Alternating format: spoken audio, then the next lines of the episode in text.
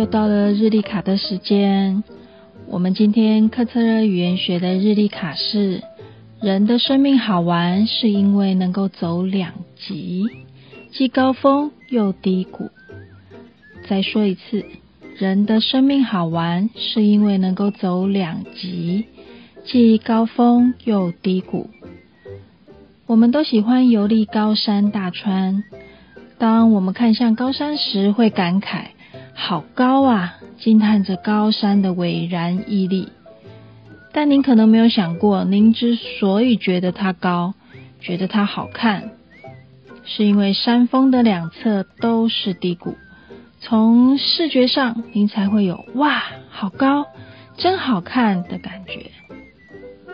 我们人跟大自然也是呼应的。人的生命想要好玩精彩。也是要走两极，走过巅峰，也要经历过低谷。遇见高低起伏的人生，还是永不放弃，像群山一样一直绵延下去。您可能会说：“不会啊，我就希望我的孩子一生顺遂，不要经历任何挫折和低谷。”当您说这句话的时候，可能已经忘了。在你年轻时，曾经对远方有多么的向往，想象着有朝一日可以去看看在电视上、杂志里自己向往了很久的巴黎铁塔、西藏圣山，或者您喜欢音乐，想组一个自己的乐队，站在舞台上弹着心爱的吉他、贝斯、鼓，让观众来听您唱歌。为您欢呼，等等等的向往。其实，我们每一个人来到这个世界，对世界就充满了各种各样的幻想和好奇。这也启动了我们对未来的无限憧憬。那个憧憬就是我们的巅峰。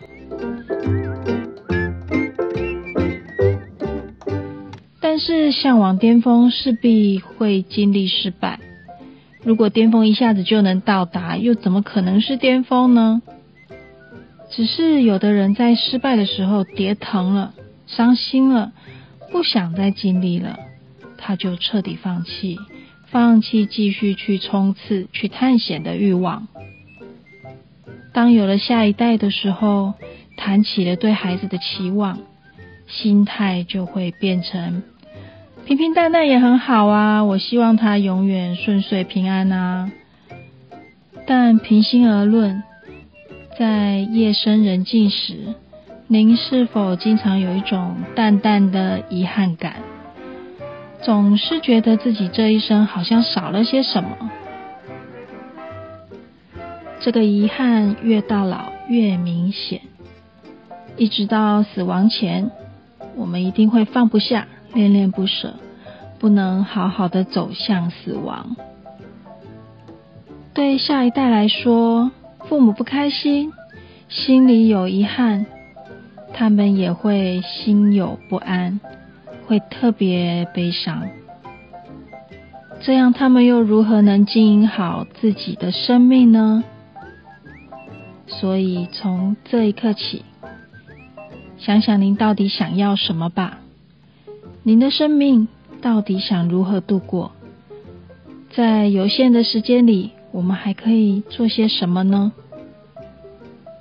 现在就去做吧去规划吧不要让这个遗憾继续延续到下一世到我们的下一代。朋友们我们下次再见喽。